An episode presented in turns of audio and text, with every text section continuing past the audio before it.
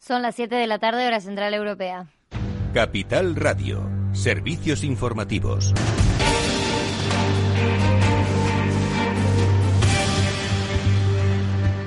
Buenas tardes. El Ministerio de Sanidad ha registrado una muerte y 108 contagios en las últimas 24 horas. En siete días, 14 personas han fallecido por COVID-19 en España, que elevan a 28.325 las víctimas mortales desde el inicio de la pandemia. Aragón ha decretado este martes la vuelta de Bajo Aragón Caspe en Zaragoza a una situación equivalente a la fase 2 del confinamiento ante varios brotes de coronavirus. Se trata de la cuarta comarca en retroceder. En Cataluña se han contabilizado 18 casos positivos en una residencia de Leida y en Valencia una empresa de productos cárnicos ha registrado seis casos. Y el gobierno podría restringir la entrada de turistas si España alcanza más de 50 nuevas infecciones por cada 100.000 habitantes en una semana. Así lo reveló este martes el ministro de Exteriores de Alemania, Eiko Maas, en la rueda de prensa posterior a la primera minicumbre presencial con su homóloga española, Arancha González Laya, en un encuentro celebrado en Valencia. La propia González Laya explicó en su comparecencia que España y Europa tienen que estar preparados para posibles rebrotes. En este sentido, señaló que no es descartable que haya que dar marcha atrás en medidas de apertura y libertad.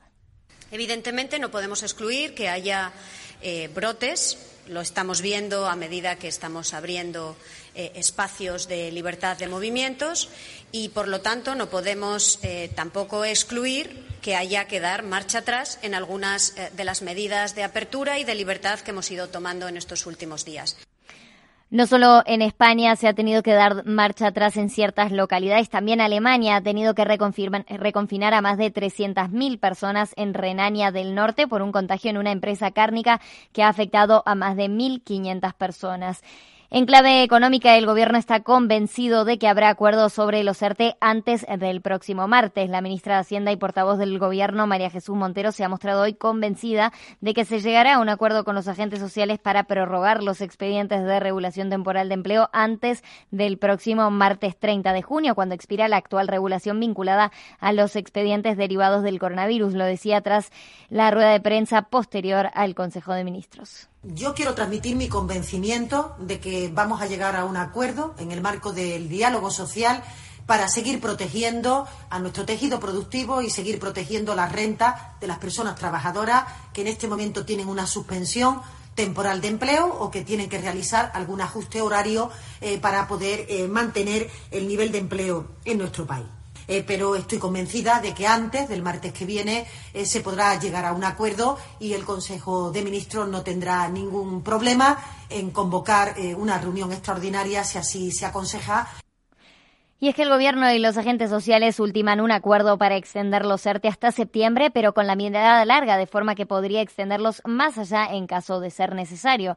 Por su parte, UGT esperará la reunión que celebrará mañana con el Gobierno y el resto de los agentes sociales para dar a conocer su posición sobre la última propuesta del Ministerio de Trabajo acerca de la prórroga de los ERTE hasta el 30 de septiembre, según han informado fuentes del sindicato.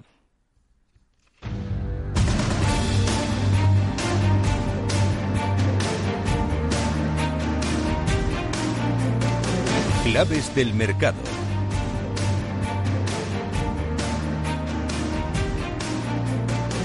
Tenemos ahora a Wall Street que está en positivo. El Dow Jones avanza un 0,92%, 26.264 puntos.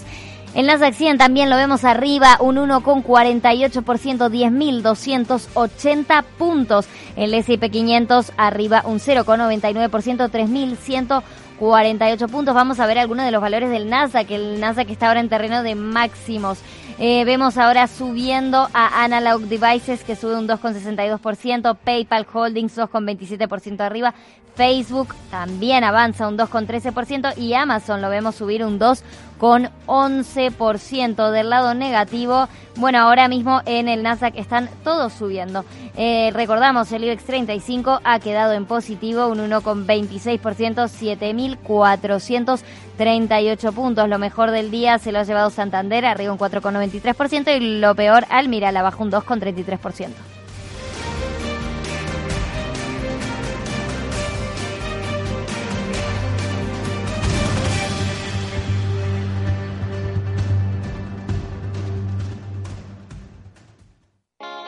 ¿Está tu bufete bien posicionado en Google?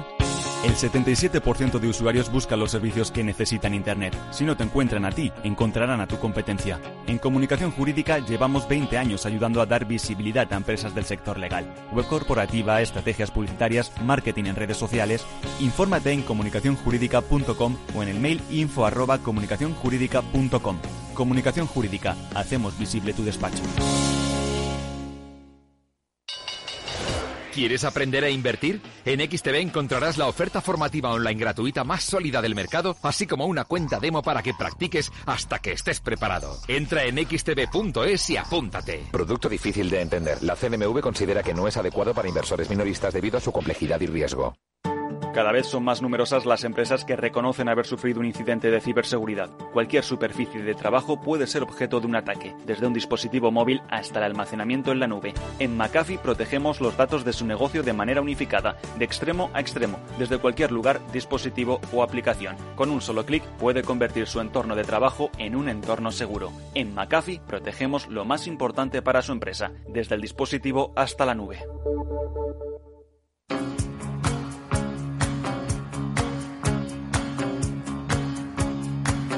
Después del trabajo, After Work, con Eduardo Castillo, Capital Radio.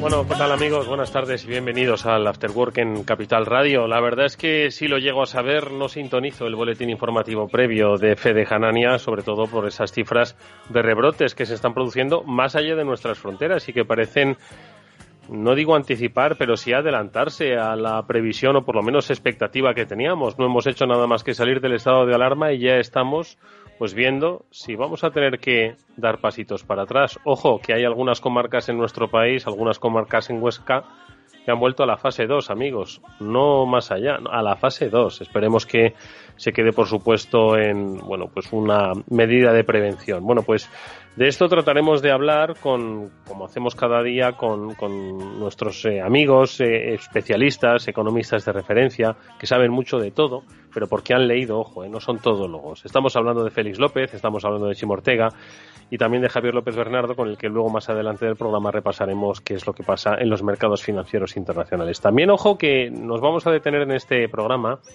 en un tema que, bueno, todo al final está interrelacionado, ¿no? Hay una sensibilidad social, no me refiero a sensibilidad por determinados temas, sino que el, globo está a flor de piel, ¿no? Y, y, de incidentes que, por supuesto, tienen su condena, pasamos a disturbios y pasamos a, pues, la revisión de historia y de, y de pasado, ¿no? Por eso queremos analizar qué es lo que está pasando en la sociedad estadounidense a propósito de pues esta revisión a base de estatuas ¿no? que están teniendo y que muchas de ellas no tiene que ver el pasado español pero que también afecta a su propia historia reciente ¿no? ¿qué está pasando en la sociedad estadounidense? bueno pues lo vamos a preguntar a una persona que conoce muy bien cuáles son bueno pues eh, todos esos componentes políticos sociales y antropológicos ¿no? de la sociedad estadounidense como es Daniel Ureña que es presidente de Hispanic Council eh, hablaremos con él luego más adelante pues para ver si nos puede eh, ayudar a entender pues no que tiene la estatua de Colón, es decir, aquí no estamos de acuerdo, yo no estoy de acuerdo en que tiene la estatua de Colón, ¿no? Sino, ¿por qué están tirando estatuas en Estados Unidos? ¿Vale? Eh, y sí, mucho más allá, ¿no? De los incidentes raciales que, por supuesto, son una evidencia, ¿no? Y todos los podemos ver en las redes sociales. Bueno, pues de eso hablaremos y muchas otras cosas más con nuestro invitado, pero antes vamos a centrar nuestro tiro, pues eso, en la gestión de expectativas, que es que viene el verano, pero el coronavirus no se ha ido. Venga, bienvenidos.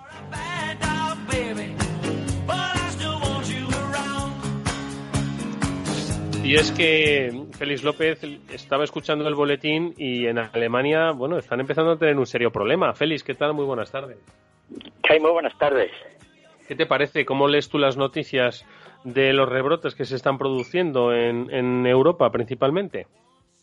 Claro, yo, yo no sé si le llamamos rebrote al rebrote, ¿no? En el sentido de que cuando hablamos del rebrote de los próximos meses, de otoño, pues esperamos algo grande que ocurra por todo el país, ¿no?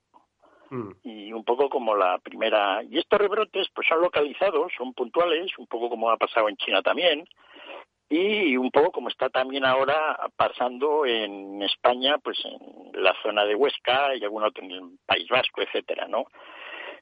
Cosas puntuales muy localizadas, ¿no?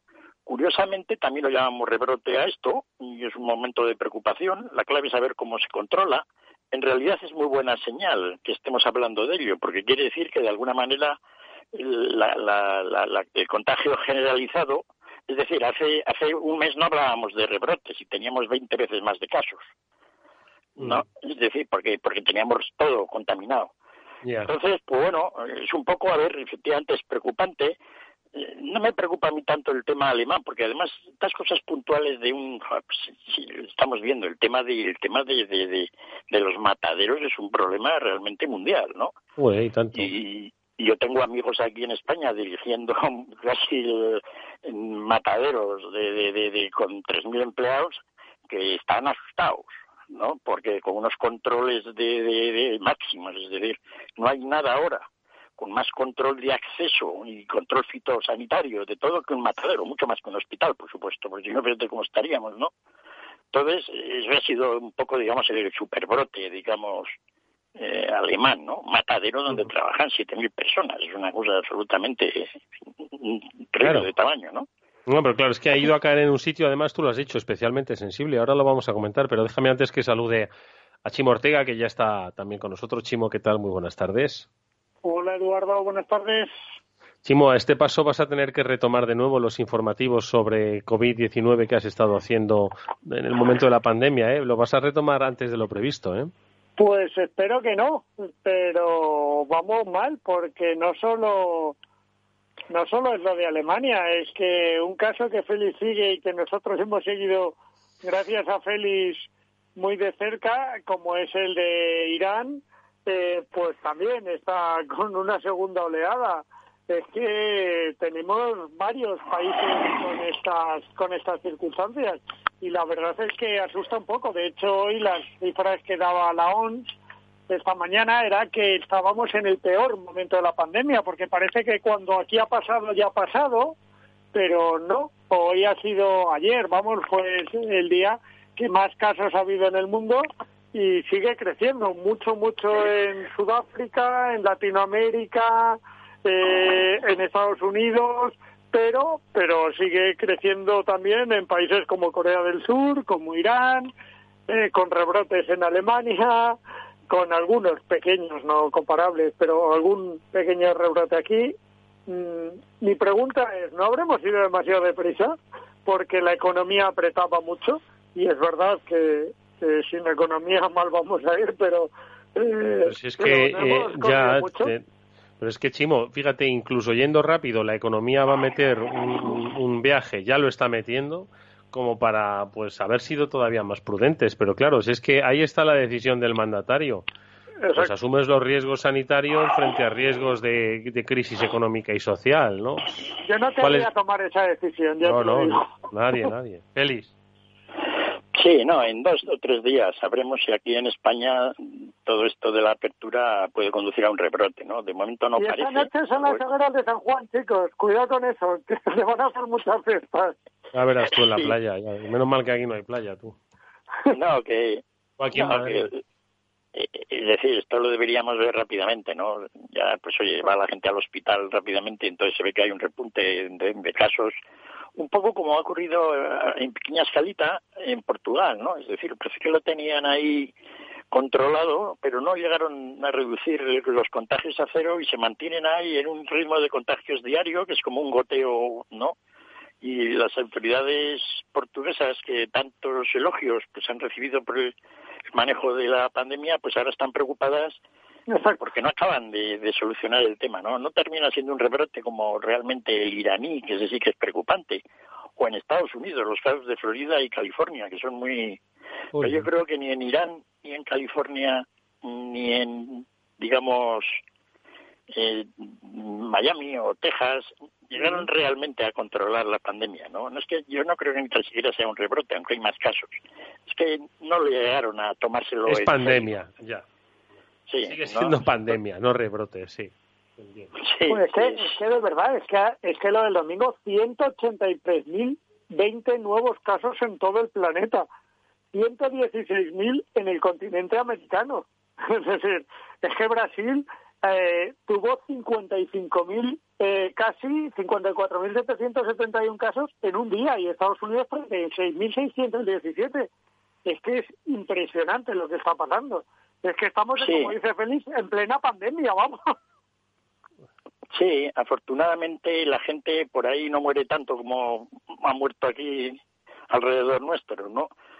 Y eso yo creo que ni van tanto, yo creo, al hospital, ¿no? Eh, a mí me sorprende cómo pueden detectar en un día 30.000 casos, ¿no? Es decir, en Brasil, ¿cómo a detectar en Brasil ese número de casos cuando la gente vive en la calle? Sí, ¿no? Es decir, que, que cómo controlan tantos, ¿no? Y, bueno, luego resulta de que, bueno, en Brasil sí, pero, y en Perú, ¿no? Sobre todo ha muerto gente, en México está siendo... Es que es muy raro todo esto de, de, de, de la gran diferencia que hay entre el comportamiento de la enfermedad en unas zonas geográficas y otras, ¿no? Sobre todo en lo que tiene que ver con la, con la mortalidad.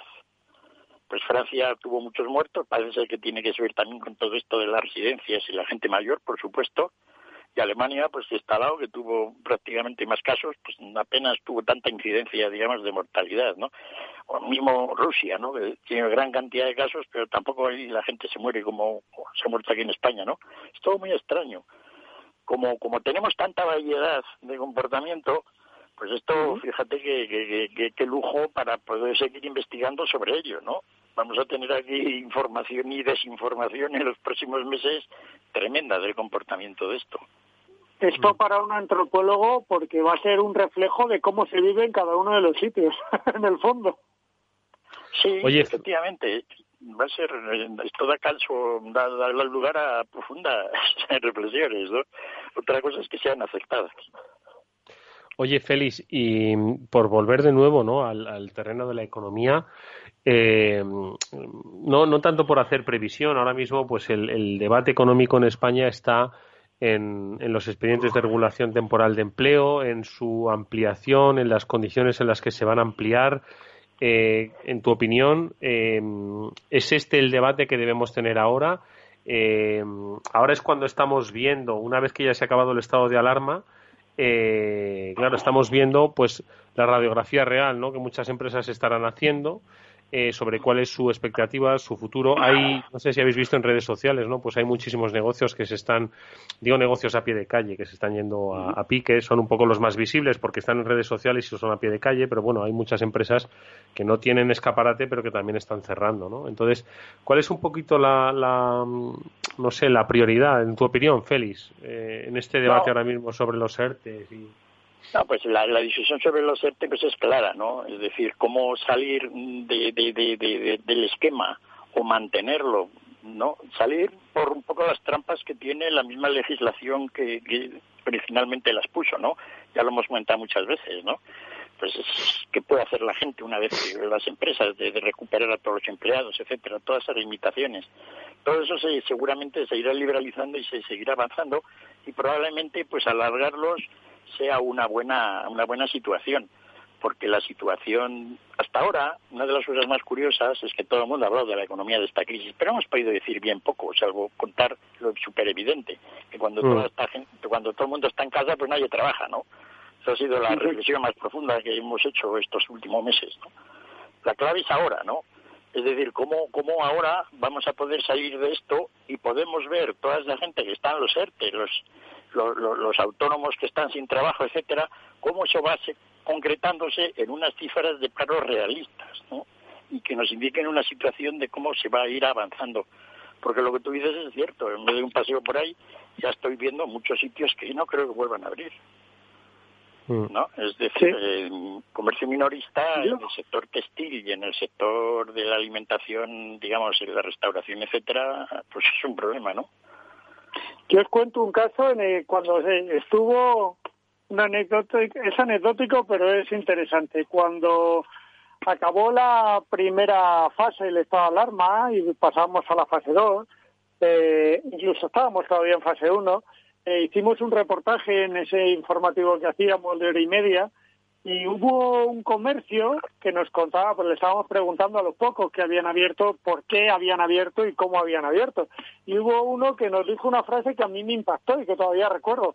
He abierto porque necesito que los vecinos sepan que sigo vivo. Porque lo mm. que van a pensar es que vamos a cerrar todos, porque la mayoría cerrarán. Y me abro sabiendo que voy a perder dinero porque necesito que ellos sepan que sigo vivo. Mm. sí. es impresionante. Sí. No, y, y bueno, la gente también necesitamos ver que no se nos van los los negocios de, de, de, que forman parte un poco de nuestra vida, ¿no? Estaba mirando un poco por ahí en varios sitios, en varios países, ¿no? Donde han hecho algún estudio sobre cuál son la característica fundamental de los negocios que van a cerrar, ¿no? Sí. todo de estas pymes. Y lo fundamental, que eso ya lo hemos hablado aquí varias veces, es el hecho del pago de las rentas. Aquellos que tienen son dueños del local probablemente aguanten. Los que están de alquiler, pues los alquileres les van a matar. Bueno, pero ahí se abre una oportunidad para renegociar el alquiler, porque vamos a ver, al, al, al arrendador pues más le vale cobrar, en vez de, si estaba cobrando mil, mejor cobra 500 que cobrar cero, porque eh, si esa empresa desaparece, precisamente por, tiene uno de sus claro va, tiene va a tener muy pocas oportunidades de volverla a colocar a, alguien que le vuelva a pagar mil ojo eh hombre igual la que estaba pagando dos mil se va a un, a un sitio de mil eh no no no lo sé. pero ese, ese, razonamiento lógico que tú haces los que alquilan los propietarios de los de, de los locales lo hacen poco. Ellos por alguna extraña razón esto es, es regular a lo largo de la historia es decir la, la, la, posibilidad de renegociar así en unos meses contratos de alquiler a la baja en grandes cantidades es prácticamente nula en el mundo. Es una cosa muy peculiar. Es una Les pone muy nerviosos. ¿eh? Claro. Que, que, realmente es sorprendente, ¿no? Y lo que tú dices, pues la gente se va y hemos visto locales que se quedan dos años sin abrir, ¿no? Con lo cual, pues hubiera sido mejor. Pero de alguna manera las inmobiliarias y los propietarios de estos, pues tienen una manera de pensar que tienen difícil el evaluar esto, ¿no? Yo no creo que nadie esté negociando toda, ahora reducciones de alquileres, por supuesto, a la mitad ninguno. ¿no? Y probablemente en muchos casos es lo que se necesitaría para que todas estas empresas puedan mantenerse. Así que yo lo veo muy, muy negro. Es decir, veremos sitios muy cerrados y muy probablemente, como vimos también en la, en la anterior crisis, pues locales vacíos durante años, ¿no? Este año probablemente más. El problema son los negocios que están apalancados en gastos. Esos eh, se han generado grandes monstruos apalancados en gastos que no se van a poder mover. Entre ellos, por supuesto, los inmobiliarios son básicos. Pero claro, esos negocios ahora mismo tienen difícil reinvención porque mm, es muy difícil financiar los gastos cuando tus ingresos no corresponden a lo que tenías hace unos meses. Sí, pero hombre, hay una serie de gastos que, pues, en el sector de la restauración, un poco como ejemplo, pues, oye, la comida, pues si no tienes clientes no la compras, ¿no? Empleados, pues todos alerte tampoco pagas nada. Si el local es tuyo, fenomenal.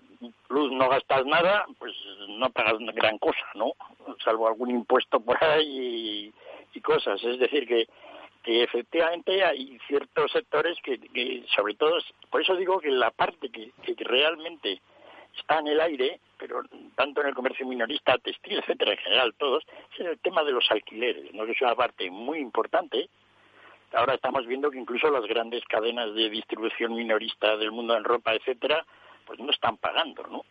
En Estados Unidos hay centros comerciales, y me imagino que también, pero por donde tenemos más información, en que la gente no paga nada.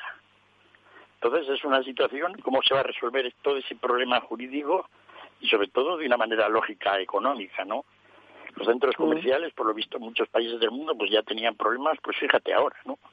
¿Cómo va a quedar todo eso bueno, tampoco estamos diciendo nada nuevo. Todo esto lo hemos pensado todos y, es hablar también un poco, el, pues oye, no, la clave es un poco cómo va a quedar resuelto todo esto, ¿no? ¿Qué ayudas se podrían haber hecho? No cabe duda de que tendría que haber habido una especie de acuerdo de alquileres, pero eso es muy difícil, ¿no? ¿Cómo se haría eso?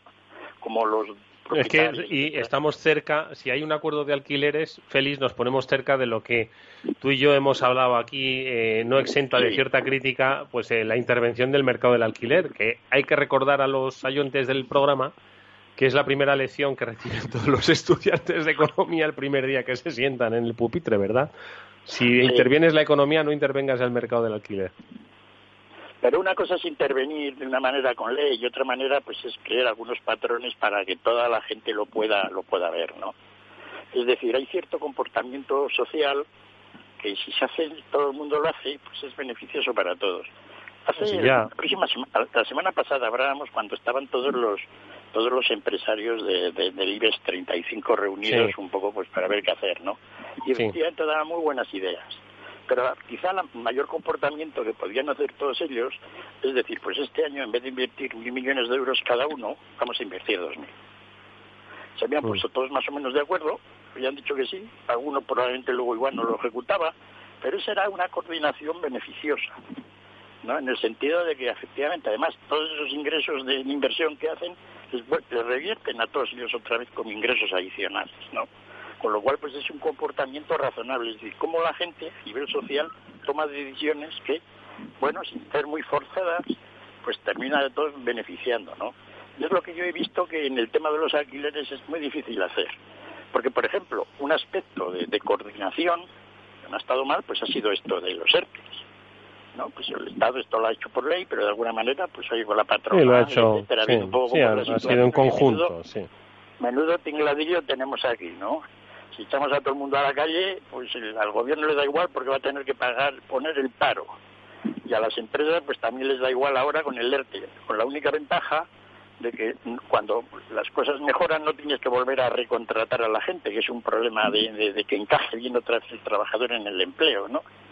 porque en España que tenemos un enorme problema de cuando la gente pierde en el empleo que lo busque otro, porque es muy difícil encontrar otro trabajo y que, se adapte a lo que tú necesitas, pues el haber mantenido los ERTES para beneficiar que no vuelva a haber esa renegociación laboral es fundamental. Eso está muy bien.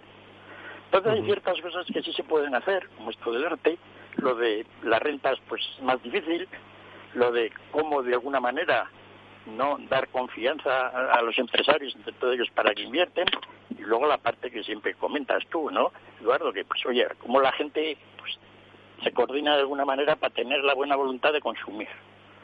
¿No? Bueno, pues ya consumimos, etcétera. Entonces es básicamente eso, ¿no? Es un poco como coordinar, para eso ayuda mucho pues el, ver que el horizonte pues aparece más despejado si hacemos esto, ¿no? Oye, Chimo, una, una última pregunta rápida, que, que te tienes que marchar. Joder, en este escenario, yo si tuviese que comprarme un coche, igual me lo pensaba, ¿sabes?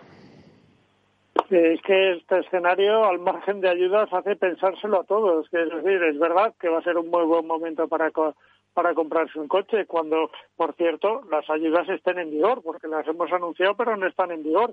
Hoy hemos, hoy hemos corregido eh, el error de haber dejado fuera las motos de, los planes de ayudas, por ejemplo, en el Consejo de Ministros, pero no están en vigor lo que se aprobó, la primera mm. parte que se aprobó, que es el MOVES, eh, hace falta que lo, que lo que lo apliquen las comunidades autónomas porque son las que lo gestionan, la, de, la parte del vehículo eléctrico. Y para eso tienen tres meses. Esperemos que corran, pero a día de hoy ninguna comunidad autónoma tiene ya las ayudas en marcha para que podamos comprarlo. Es decir, hasta el fondo, así, en el fondo, de momento todo ha sido un anuncio. Eh, cuando se aprobaron nos hablaron de 10, 15 días para que todo el paquete estuviera en vigor. Yo creo que se va a prolongar más. Con lo cual, pues sí, es un buen momento sin duda para comprar coches, están muy baratos, ya os lo digo yo, hay mucha oferta, pero hay que esperar esas ayudas para, para ver hasta qué punto va a ser buen momento para comprar coches y sobre todo puede ser un momento maravilloso, pero si no hay ahorro disponible para generar gasto o, hay miedo para gastar ese ahorro, pues lo tenemos muy complicado. ni coches, este ni vacaciones, ni nada. Chimo, a este paso ya te digo yo que vamos a ir en patinete, como la cosa siga así. Chimo Ortega, como siempre, muchísimas gracias, amigo. Y nada, que, que te cuides. Muchas gracias a los dos. Seguimos hablando, amigos. Un fuerte abrazo. Un abrazo, un abrazo. Un abrazo, Chimo. Antes de continuar, me gustaría comentaros que si miráis el dinero y veis una oportunidad, en Broker Bank Inter te ofrecen un plan de inversión en compra periódica de acciones que te permite invertir poco a poco en los principales índices bursátiles y sumar así valores a tu cartera sin coste adicional. Además, tanto si eres ya inversor como si quieres empezar de cero, te van a facilitar un curso de formación online en bolsa que es gratuito y es abierto para todos, con métodos y herramientas que también son gratuitas para poder aprender. ¿Cómo puedes hacerlo? Bueno, pues entrando en brokerbankinter.com y descubriendo el banco que ve el dinero igual que lo ves tú.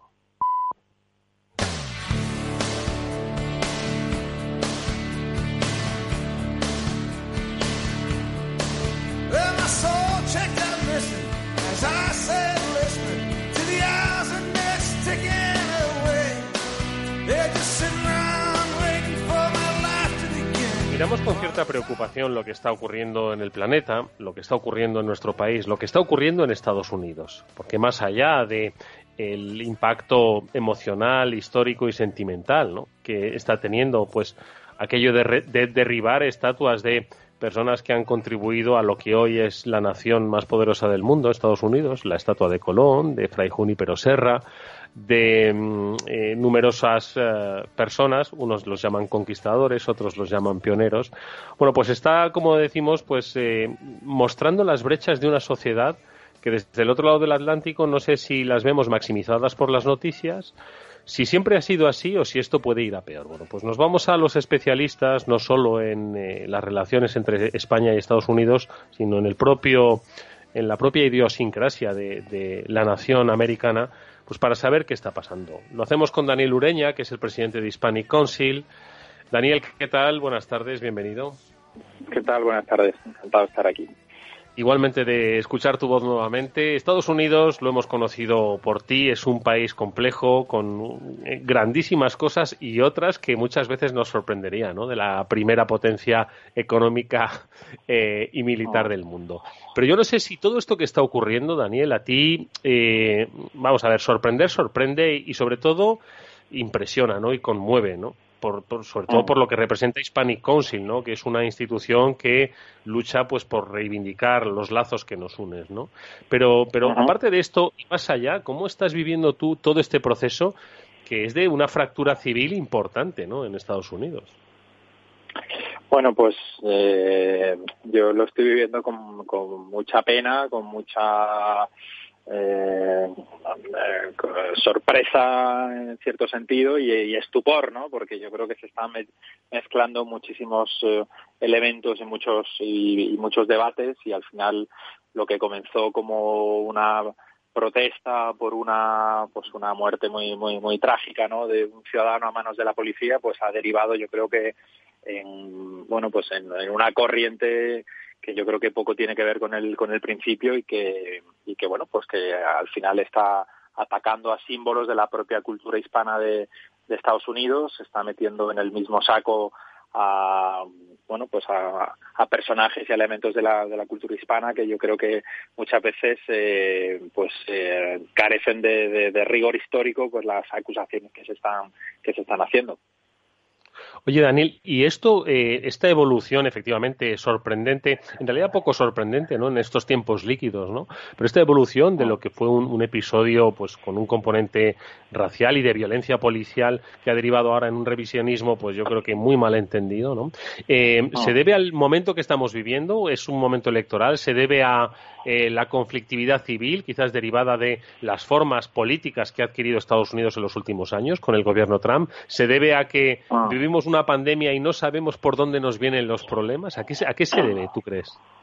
Hombre, seguramente hay muchos muchos factores, ¿no? Yo mm, creo que, que, sería muy difícil identificar una única causa, ¿no? Es evidente que hay una polarización eh, política bueno, no solo en Estados Unidos, yo creo que es cada vez más a nivel global, ¿no? Porque en nuestro país también lo, estamos viendo y lo estamos sufriendo en los últimos años, ¿no? Pero en Estados Unidos, pues ha habido, hay una polarización política muy importante en los últimos años.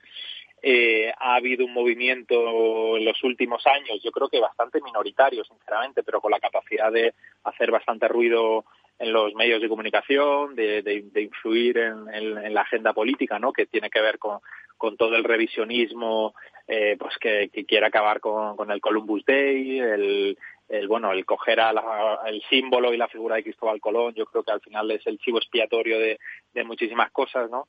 Y, pero bueno, a mí me preocupa sinceramente una ver que en una sociedad pues una turba de gente cogen una, una cuerda y tiran estatuas, en fin, yo creo que hoy día pues, decapitar estatuas y, y a través de la violencia no se no es la no es la manera, ¿no? Para para generar debates o para afrontar debates que obviamente pues el eh, pues eh, el legado hispano o la presencia española en, en, América es un tema pues que seguramente eh, hay otras formas de, de, hablar y de abordar ese ese asunto que tuvo sus luces y sus sombras, ¿no? Pero mm. yo, como, como ciudadano, pues me, me inquieta bastante toda esa corriente pues de ataques a, a estatuas, de, de, em, derribos, decapitaciones de estatuas, en fin, me parece que no, dice, no, dice mucho en favor de quien las hace.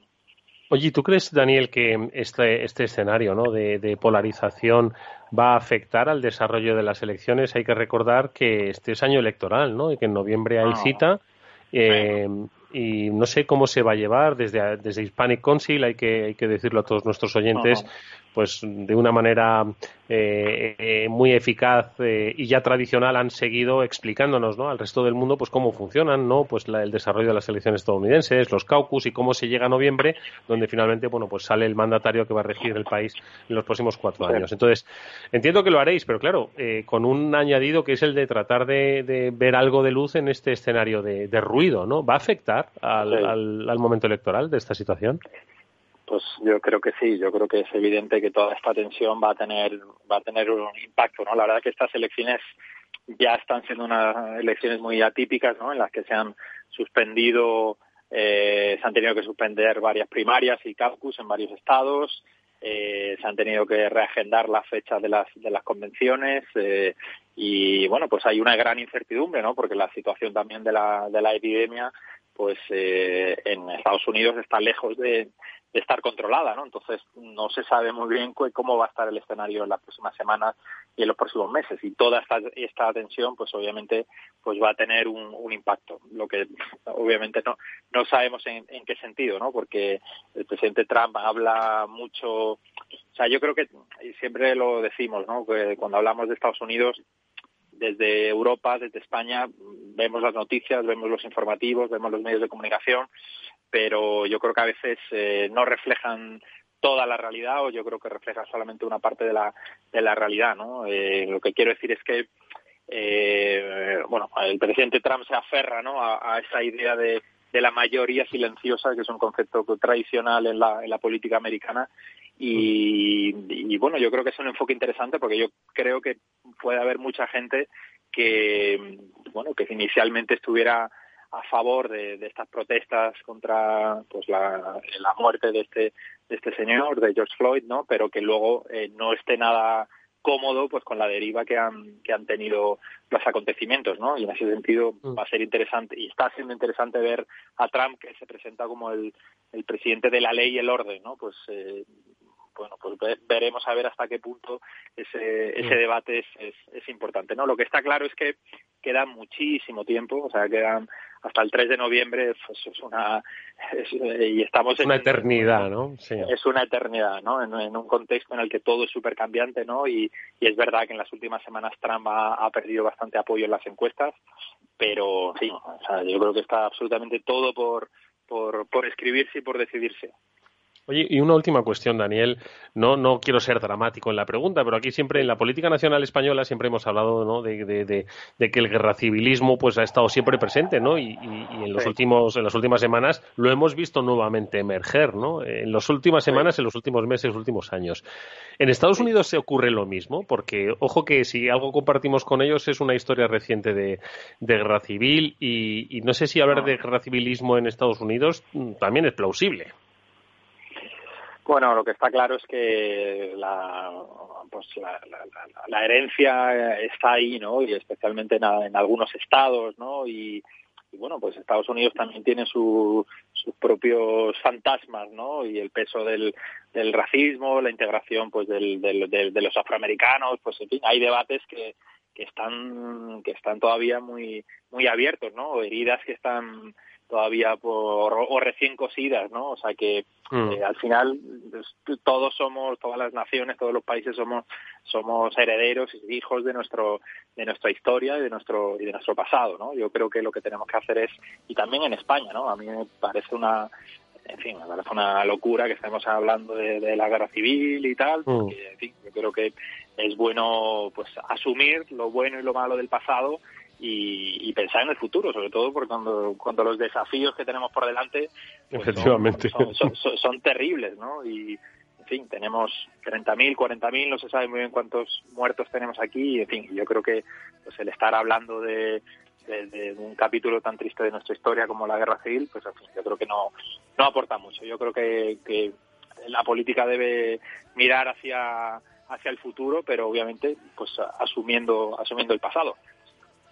Pues si queréis saber, eh, o por lo menos interpretar qué es lo que está ocurriendo, porque al final nos acaba afectando en esta, en esta eh, economía global, en este mundo conectado, seguid a Hispanic Council, seguid a Daniel Ureña, que es su presidente, como digo, para por lo menos tratar de comprender cómo se están produciendo estos grandes movimientos sociales. Nos ha acompañado Daniel en estos minutos en el Afterwork, como siempre, gracias. Ha sido un placer volver a escucharte, que sea más frecuente y, en el corto plazo. Un fuerte abrazo, Daniel. Pues, será un placer, será un placer. Un abrazo, muchas gracias. Hasta pronto. Eduardo Castillo en Capital Radio, Afterwork. Están aumentando los ciberataques a empresas y nosotros trabajando la mitad desde casa. Imagínate la protección que tenemos. Aquí contamos con las soluciones de ciberseguridad de OnRetrieval. Nos aconsejaron desde el principio y diseñaron un plan para proteger toda nuestra red. Y eso que la mayoría teletrabajamos. ¿Y estáis tranquilos? Claro. Nos gestionan la seguridad de forma remota, previenen ataques y robos de información y además son especialistas en recuperación de datos. OnRetrieval, soluciones de ciberseguridad para su negocio. Llame al 900 900 381 y pregunte por la promoción Capital Radio y OnRetrieval. Si llama este mes, le haremos una auditoría de seguridad totalmente gratis. Hola, soy Leopoldo Abadía, autor de La Crisis Ninja, y quiero hablaros de lo normal. Lo normal es que cuando compramos algo sepamos cuánto tenemos que pagar, ¿no? Pues eso mismo debería suceder a la hora de invertir. Por eso me gusta Finanbest, comisiones bajas y claras, sin letra pequeña. Entra en finanbest.com y descubre que lo normal es extraordinario. Lo normal es Finanbest.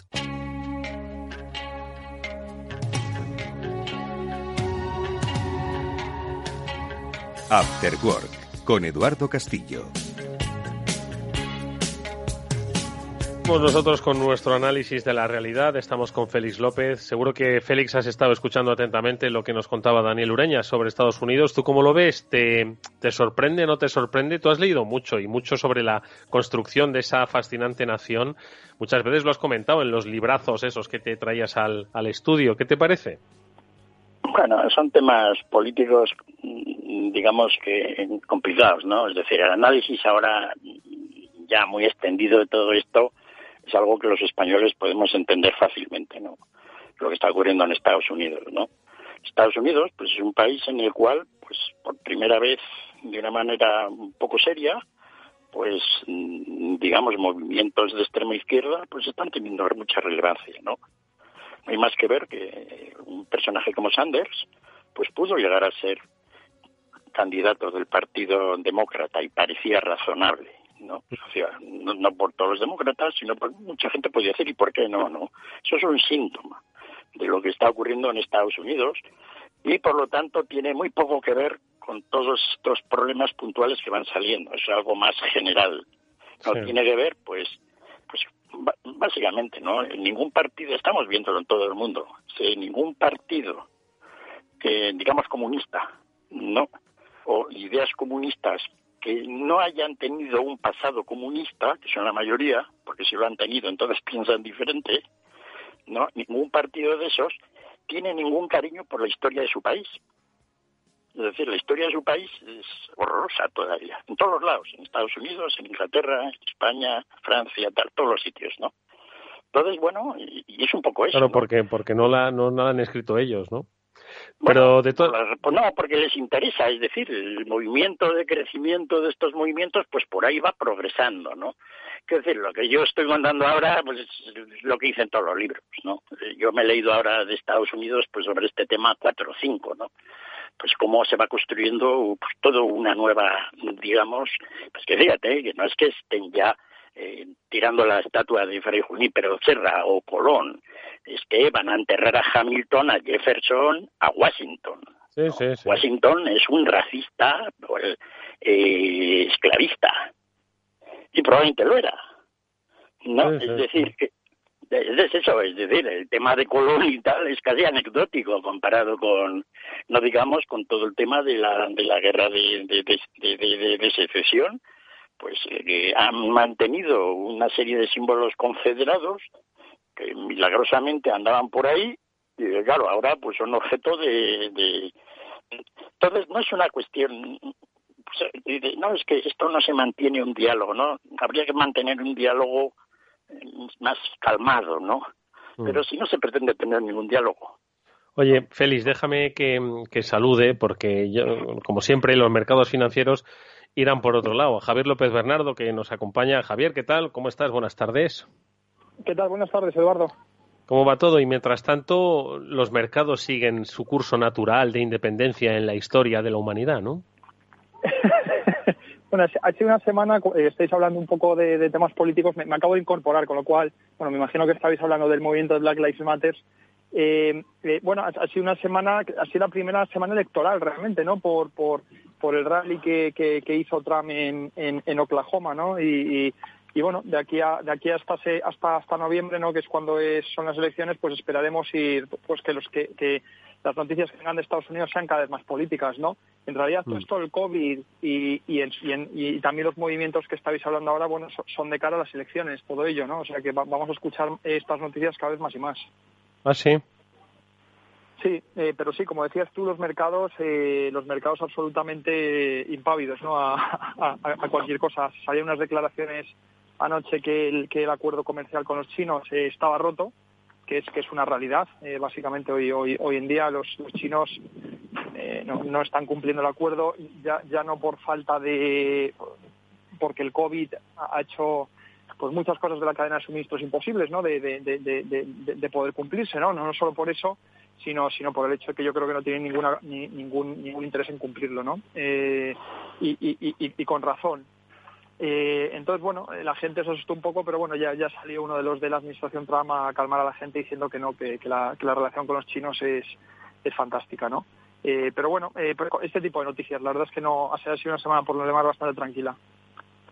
Y eh, bueno, pues si, la cosa está tranquila, tú habrás estado tranquilo, ¿no? No hay ningún movimiento llamativo como eh, eh, nos comentaste la última vez que pasaste por aquí, ¿no? Nos quedamos un poco pendientes. Ya he visto, por cierto, que ya he visto alguna noticia sobre los camiones Nicola en noticia. Todavía no he visto los camiones, ¿no? Entonces, de momento nada que llame la atención o que te haya llamado la atención en los mercados de las materias primas. ¿Todo está así un poquito calmadita la cosa o qué? No, yo, yo, creo de hecho, y esto, y esto es una, esto es una predicción un poco atrevida, pero yo creo que el pico de la burbuja lo tocamos en la primera semana de, segunda semana de junio, cuando, justamente cuando hablábamos, creo que es cuando se alcanzó, ese fue el momento de, locura extrema en el que por fin muchos participantes de los mercados, ¿no? Bueno, se dieron cuenta que la, que, que, no tenía ningún sentido nada, ¿no? Eh, al final, los, los, siempre los que están en los bancos centrales tienen una frase muy famosa, ¿no? Que dicen que, es imposible ¿no? Eh, decir cuándo estás viviendo en una burbuja, ¿no? que las burbujas solo se saben en retrospectiva. ¿no? Esa es la mayor chorrada que siempre dicen los reguladores para acabar justificando los errores que hacen eh, y para demostrar a su vez su propia ignorancia.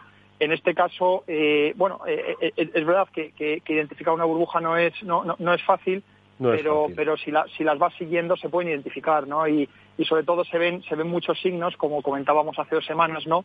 Pues el, tema del exceso, de euforia, eh, pues en, el caso de, la burbuja de, estos días, pues que incluso hubiese stocks eh, que estuviesen, acciones que estuviesen en quiebra y que empezasen a valer 10 o 15 veces más, ¿no? Bueno, pues eran, eh, era, eran bueno, pues como mojones en el camino, ¿no? Que decían básicamente, pues que sí, que, hemos llegado al, momento de la burbuja, ¿no?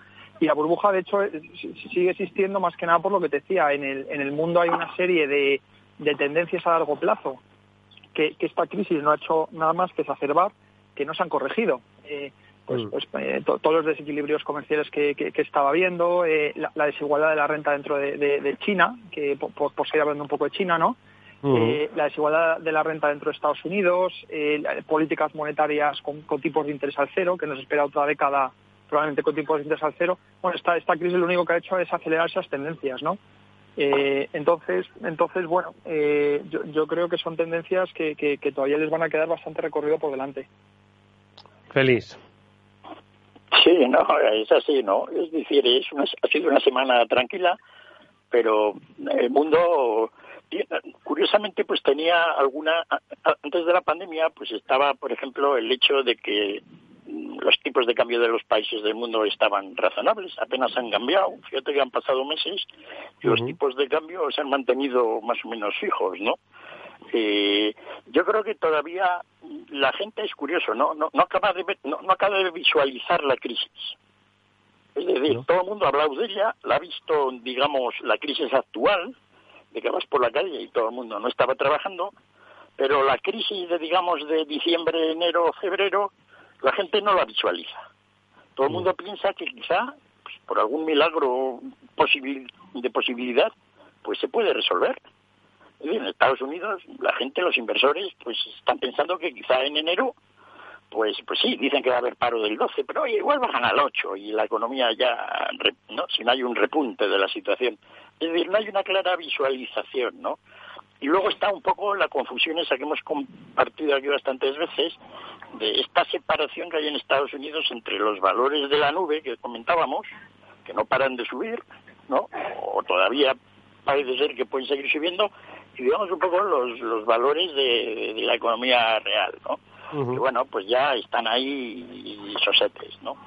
Entonces, eh, es un poco esquizofrénico todo esto, ¿no? Es como si los mercados de valores estuvieran ahí divididos en un, en un, por un barranco, ¿no? Y cuando la gente tiene dinero en un sitio, lo mueve al otro y ahí van jugando, ¿no? Bueno, es un poco la, la pregunta curiosa, ¿qué, qué, qué ocurrirá, no? ¿Qué ocurrirá cuando dentro de unos meses ¿quién tiene, ¿quién tiene razón, económica está mal, ¿no? Sí, los optimistas o los realistas, ¿no? Sí, porque aquí en España pues ya lo tenemos bien claro, es decir, ya sabemos que la vamos a tener gorda, ¿no? Pero en Estados Unidos no, no lo piensan, yo creo eso, ¿no? En Estados Unidos, en España sí, porque como sabemos que ya somos campeones del mundo de esto, no dos veces en el pasado, pues la tercera eh, es fácil adivinarlo, ¿no? Pero por ahí en el mundo, pues la gente tiene otras ideas, porque de crisis grandes, pues también han salido de una manera más airosa, ¿no? Javi. Es decir, que es difícil, es difícil también entender desde el punto de vista español nosotros que digamos ante una crisis pues ya nos ponemos no blancos, no, con la situación de lo que es una crisis por ahí fuera, pues que es otra cosa más pequeña. Javi. Sí, eh, eh, eh, el, el, tema del optimismo que estaba comentando Félix Eduardo, hay un paralelismo muy cercano que es el paralelismo del año 2008, cuando cuando cuando ocurrió la gran crisis financiera, ¿no? Eh, pues con la quiebra de, de, Lehman y unos meses antes con la quiebra de, de, de Bear Stearns, ¿no? Eh, cuando cuando Bear Stearns quebró, bueno, la, acabó comprando eh, la acabó comprando JP, ¿no? Pero pero eh, básicamente el banco estaba quebrado y, y, dijeron pues qué había que hacer con ello y eso se solucionó. La gente respiró un poco aliviada diciendo que ya lo peor de la crisis financiera había pasado. Eso se dijo con Bear Stearns. Sí, exacto. Todo empezó con Bear Stearns y luego con unos con unos hedge funds que tenía que tenía BNP eh, que también pues acabaron acabaron eh, tuvieron que cerrándolos, ¿no? Pero que en el en el gran esquema de las cosas pues eran eran eran unos vehículos pequeños, ¿no? Y, y, al cabo de unos meses ocurrió lo de Lehman, luego ocurrió pues la, la nacionalización de Fannie y de Freddie, eh, y luego todas todas las cosas que ya que, que, ya y el resto de los bancos que acabaron quebrando no entonces el, la, gente los inversores eh, los mercados financieros no pues siempre hay un gran debate entre si son eficientes o no no y la verdad es que la mayor parte del tiempo sí lo son. Son son relativamente eficientes y, no y no y, hacen su labor pues razonablemente bien no pero pero hay episodios muy concretos no eh, que, suelen ocurrir pues cada cierto periodo de tiempo en el que los mercados, con, con, el perdón de la expresión, son un descojono. O sea, no, no descuentan nada. Pero sus participantes siguen creyendo que sí, que son máquinas perfectas de descontar el futuro, de, de saber, de saber un poco las, las distintas posibilidades futuras de lo que va a ocurrir en la economía y eso ponderarlo de algún modo, ¿no? Bueno, pues este es uno de los momentos en los que los mercados no están descontando nada, ¿no? Porque los, los participantes están pensando de una manera un poco reflexiva que los mercados están descontando, pues que ya lo peor ha pasado, ¿no? Pero es que lo peor no ha pasado. O sea, ha habido una, pues, hombre, ha habido una recuperación desde los bajos de abril a nivel de actividad económica, como, como es obvio, porque las economías están cerradas y las están abriendo, pero el camino por delante que queda eh, pues es, es, muy largo, ¿no? Entonces los mercados ¿Tú están crees, como... Javi, que vamos a ver, no te digo yo una quiebra, pero sí vamos a ver, ese Lehman Brothers, pues muchos dijeron que era la pandemia, ¿no? Pues ese golpe, ese cisne negro, más que el Lehman, ese cisne negro, ¿no? Entonces, eh, ya tenemos eh, aquí el cisne negro, pero el efecto, tú lo has dicho, si la economía se va reabriendo más o menos, bueno, pues obviamente pues habrá disfunciones, habrá cierres, habrá quiebras, pero pero no habrá eh, hecatombes, o sí que tiene que haber una hecatombe para que el mercado reaccione y se dé cuenta de que esto va en serio. Bueno, el, sistema financiero está, eh, el sistema financiero, sobre todo en Estados Unidos, ¿no? Eh, eh, me refiero a los bancos, está mucho mejor que lo que estaba hace una década. O sea, no se puede ni comparar, ¿no? Es verdad que toda la legislación que se ha hecho, que era básicamente la Dodd-Frank, pues, pues tampoco ha sido una gran, una gran novedad. O sea, todas esas promesas que se hacían en el año 2010, de 2011, de de, de, restaurar el sistema y de, y de, bueno, de, crear una regulación mucho más sólida, pues eso solo se ha hecho a medias. Pero sí que es verdad que con la cantidad de capital que han, con la que los bancos han empezado esta crisis, ¿no? Y sobre todo con la ayuda de la, de la, de, la política monetaria que ha sido pues, pues muy contundente y muy rápida, las cosas no van a ser como en el 2008 en ese sentido, ¿no? Pero, pero a nivel de, economía real, de lo que son los negocios, ¿no? Eh, por ejemplo, todas las empresas en Estados Unidos han empezado esta crisis con mucha más deuda. O sea, al igual que sus homólogos financieros, estamos diciendo que sí, que muy bien, que han hecho entre comillas las tareas, que están bien capitalizados, etcétera, etcétera. Las empresas, las empresas no financieras, o sea, todo, todo el, todo el entramado industrial americano, tiene un nivel de deuda muy superior a, a, con el que empezó el 2008. Entonces, esta crisis no va a ser tanto una, una crisis de, de, los bancos, que, van, que también se van a ver impactados, obviamente, porque la cantera que tienen de préstamos se va a, se va a ver impactada y, porque tienen unos tipos de interés más bajos, pero esta crisis va a ser una crisis, pues una crisis tradicional es de las de Minsky, que de las que había en los libros de texto, eh, que siempre decía pues que las empresas eh, tenían mucha deuda, ¿no? Y esa, pues, esa deuda en algún momento del ciclo pues les acababa pasando factura, ¿no? Entonces, en ese sentido, la crisis es, es muy diferente. No sé si habrá algún momento algún momento liman, como dices tú, Eduardo, hay, hay ciertas empresas industriales eh, pues que ya antes de la crisis lo están pasando mal. El, ejemplo más paradigmático en Estados Unidos de las grandes es General Electric. Era una empresa pues que toda la parte de financiera, eh, de seguros que tenía, mm que, pues, que la construyó hace, la empezó a construir hace unos 20 años, bueno, pues esa, esa es, un pozo sin fondo, esa, esa parte, ¿no? Y General Electric tenía un buen, muy buen negocio, pues que era toda la parte de los motores de, aviones, que es un negocio, pues, pues, pues extraordinario, ¿no? Claro, ese negocio son los más impactados ahora mismo, ¿no? Entonces, pues qué posibilidades de que un conglomerado de estos típico, eh, tipo General Electric no o, algún otro así que no se me ocurra ahora mismo pues pues vaya a tener problemas y se vaya a desencadenar pues pues es muy difícil de decir. Eh, yo no lo veo así yo creo que va a ser más un tema que un día nos levantemos no no ocurra ninguna noticia en especial sino pues que por ejemplo los mercados empiecen a abrir un poco la prensa y se empiecen a dar cuenta pues que el manejo de la pandemia en Estados Unidos está siendo desastroso y que el desastre este no va a cambiar de una manera milagrosa, ¿no? O sea, va a haber estados que van a seguir reportando cada vez más casos, luego van a tener problemas de, luego van a tener problemas de, de manejos interregionales, porque claro, mientras en Arizona y en Texas eh, hmm. pues, pues el manejo ha sido caótico. Nueva York ha sido mucho mejor, ¿no? ¿Cómo eso luego, cómo eso va a poder luego convivir dentro de un país, ¿no? Ya hemos visto pues en Europa, ¿no? Lo, lo, veremos en la prensa, Javi, que nos vamos. Oye, que muchas gracias. Que ese día que lean la prensa a los mercados nos vamos a, nos vamos a enterar. Javier López Bernardo y Félix López, gracias amigos por haber estado con nosotros en un Afterwork más. Cuidadoros mucho, no abráis los periódicos. Eh, bueno, sí, abridlos, que eso es ingreso para la prensa. Nos vemos la próxima semana. Un fuerte abrazo. Hasta luego, Eduardo. Hasta luego.